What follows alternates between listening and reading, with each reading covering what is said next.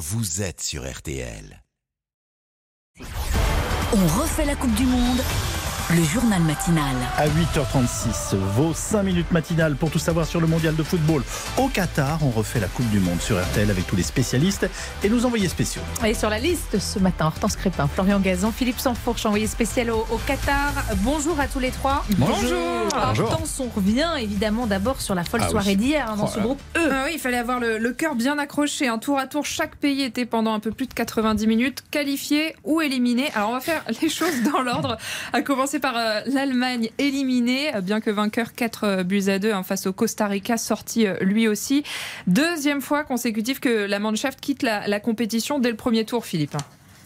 Et eh oui, hein, voilà qui euh, écorne sérieusement la légendaire culture de la gagne euh, de la Mannschaft. On a euh, l'illustration eh ben, que même avec des, un des meilleurs milieux de terrain au monde, des attaquants racés, euh, sans défense, point de salut. On a encore vu Manuel Neuer unanimement proclamé meilleur gardien du monde depuis des années maintenant, en grande difficulté sur cette rencontre. À 36 ans, il a sûrement dit au revoir à ses rêves de, de Coupe du Monde. Alors, en d'autres temps, le, le, sélectionneur aurait déjà annoncé son départ, hein, mais là, Hansi Flick annonce qu'il souhaite continuer au moins jusqu'à le euh, c'est en tout cas la, preuve que la thèse de l'usure de son prédécesseur euh, Joachim Löw, qui était un peu le Didier Deschamps hein, allemand, n'était qu'une explication partielle du déclin. Le mal, le mal semble un petit peu plus profond. Alors, on entendait à 8 h la joie des, Japonais hein, en tête du groupe en battant l'Espagne 2-1.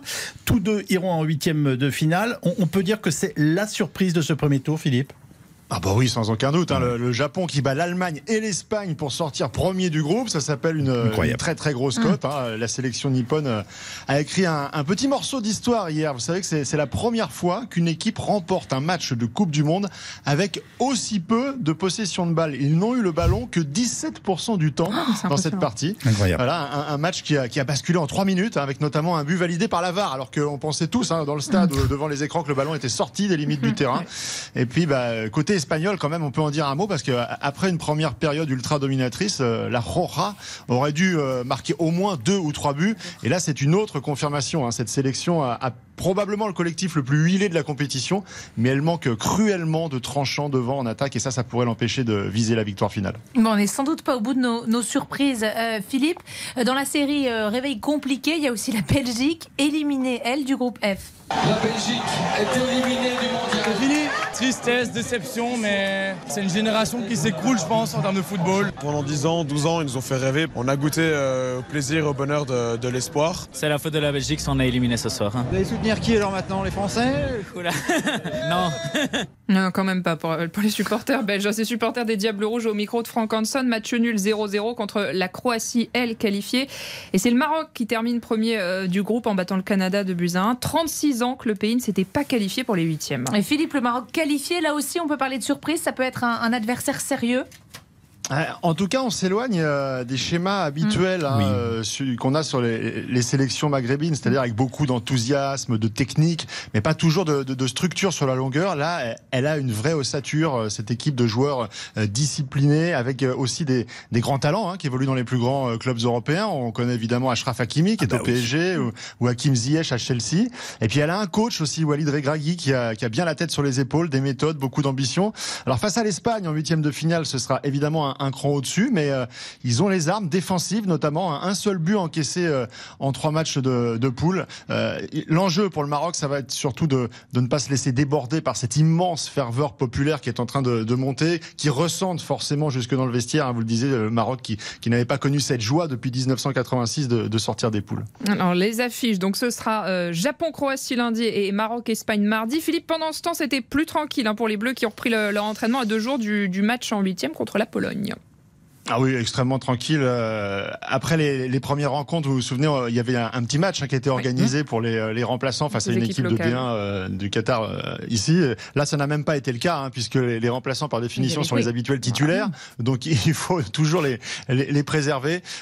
surtout, on a, on a pu discuter avec des joueurs comme Kingsley Coman ou, ou, ou encore l'attaquant Colomwani, qui, qui, qui, qui, ne semblait pas, en tout cas, c'est le discours marqué par, par la défaite. Ils sont vraiment déjà projetés vers vers la Pologne. On sent que c'était un, un, micro, un épiphénomène. Euh, en tout cas, pour eux, ils l'ont vécu comme tel la, la, la défaite, qui n'en est, qui n'en sera peut-être pas une, hein, puisque cette réclamation a bien été posée officiellement euh, auprès de, de, la FIFA pour valider le but d'Antoine Griezmann. Euh, on aura une réponse peut-être après le mondial, j'en sais rien, mais en tout cas, juridiquement, c'est dans les tuyaux. Bon, justement, on va parler d'Antoine Griezmann, pas de son but, mais de son maillot.